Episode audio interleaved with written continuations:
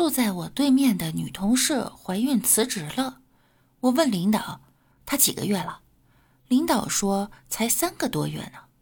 我奇怪了，至于这么早辞职吗？领导倒也直率，哼，他说怕天天看着你，以后孩子出生长得丑。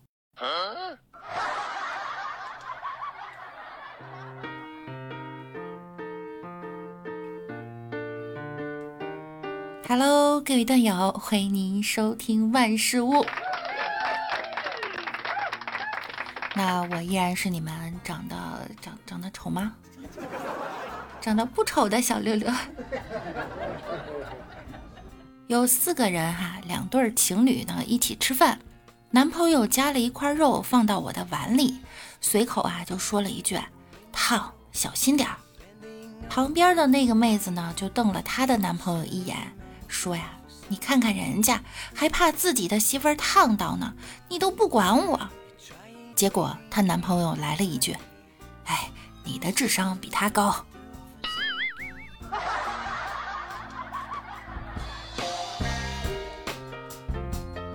一个女同事对小天行说：“我以前一直觉得长得帅的没钱，有钱的长得丑。我今天终于发现，你两者兼备。”我好羡慕你啊！小天行淡淡的一笑，随后呢，对女孩说道：“原来没钱的也可以长得那么丑啊！”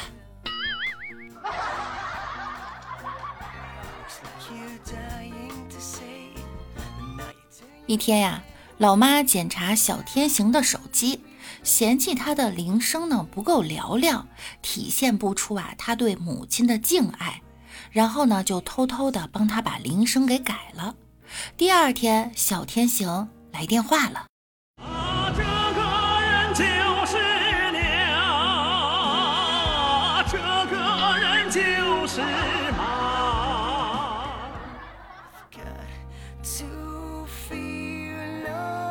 上课的时候，老师提问，配偶的称呼有哪些？下面的同学呀，争先恐后的回答。有老公、老伴儿、丈夫。突然，平时一个特腼腆的妹子在底下弱弱的喊了一声：“死鬼！”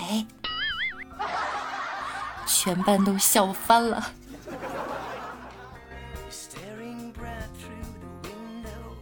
你乳名是什么？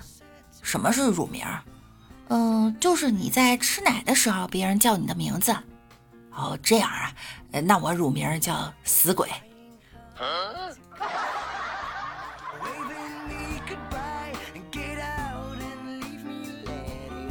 上学的时候，我们老师啊经常拖堂，同学们呢就决定联名举报他。我第一个自告奋勇的，我就签字了。结果这举报信上只有我的名字和三十几个手印儿。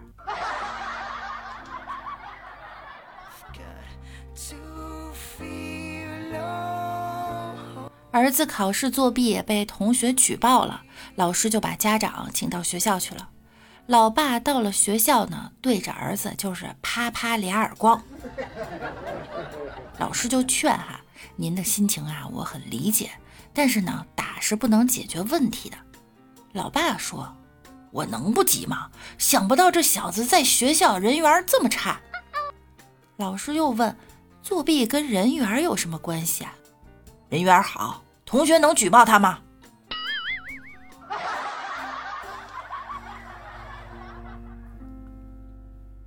初中那会儿啊，班上一个同学上课内急，举手老师不让去。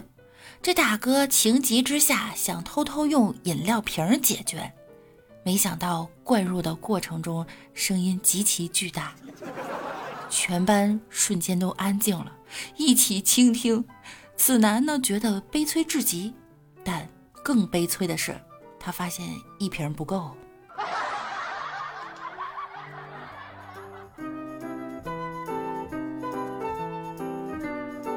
小天行晚上躺在宿舍床上玩手机，突然呢，他的女神发过来一条消息：“做我男朋友吧。”当时他就怒了，对他说：“我是那种人吗？你他妈给我滚！”老子下铺那么喜欢你，你对得起他吗？发完消息后，他就把他删除、拉黑加举报，然后把手机还给了上铺。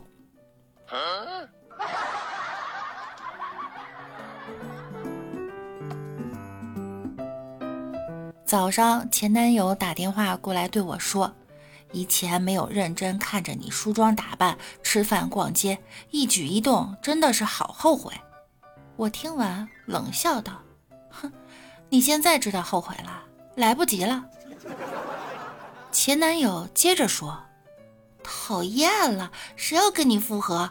我是后悔没有好好跟你学化妆，我男朋友嫌弃我没有女人味儿。”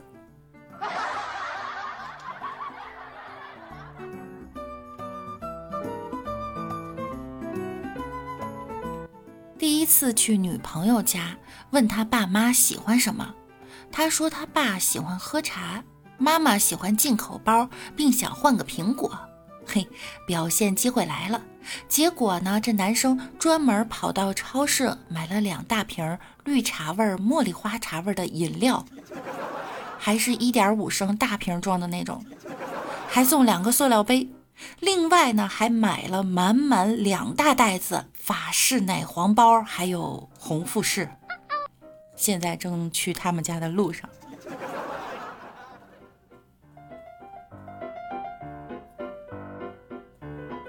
爷爷说呀，他娶奶奶的时候呢，只用了半斗米。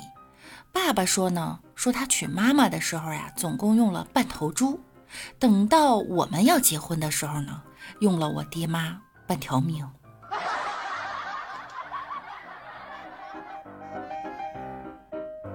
中国四大爱情神话中，梁山伯与祝英台双双化蝶不成人形，牛郎跟织女天各一方，一年才能相聚一日。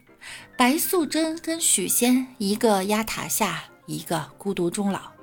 孟姜女为夫泪洒长城，也无力回天。你看。历史残酷的证明，真爱是没有好结果的。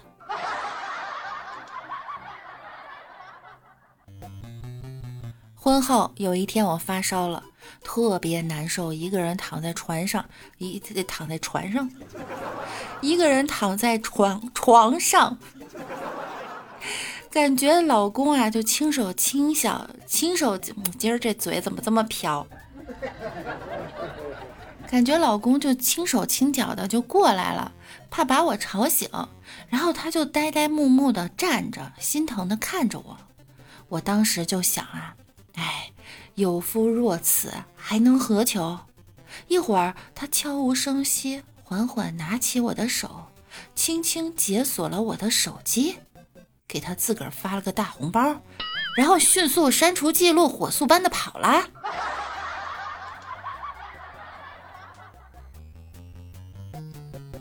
今天在超市里听见一个悲催的父亲对他孩子说：“孩子，你今年压岁钱拿的比我年终奖还多，怎么还让爸爸给你付钱呢？” 当代成年人的悲催啊！好啦，感谢您的收听，今天又是周五了哈，六六祝大家周末愉快，记得呢要完播，完播。把节目听完再结束哈，我火速的跑了，拜拜，我们下周再见。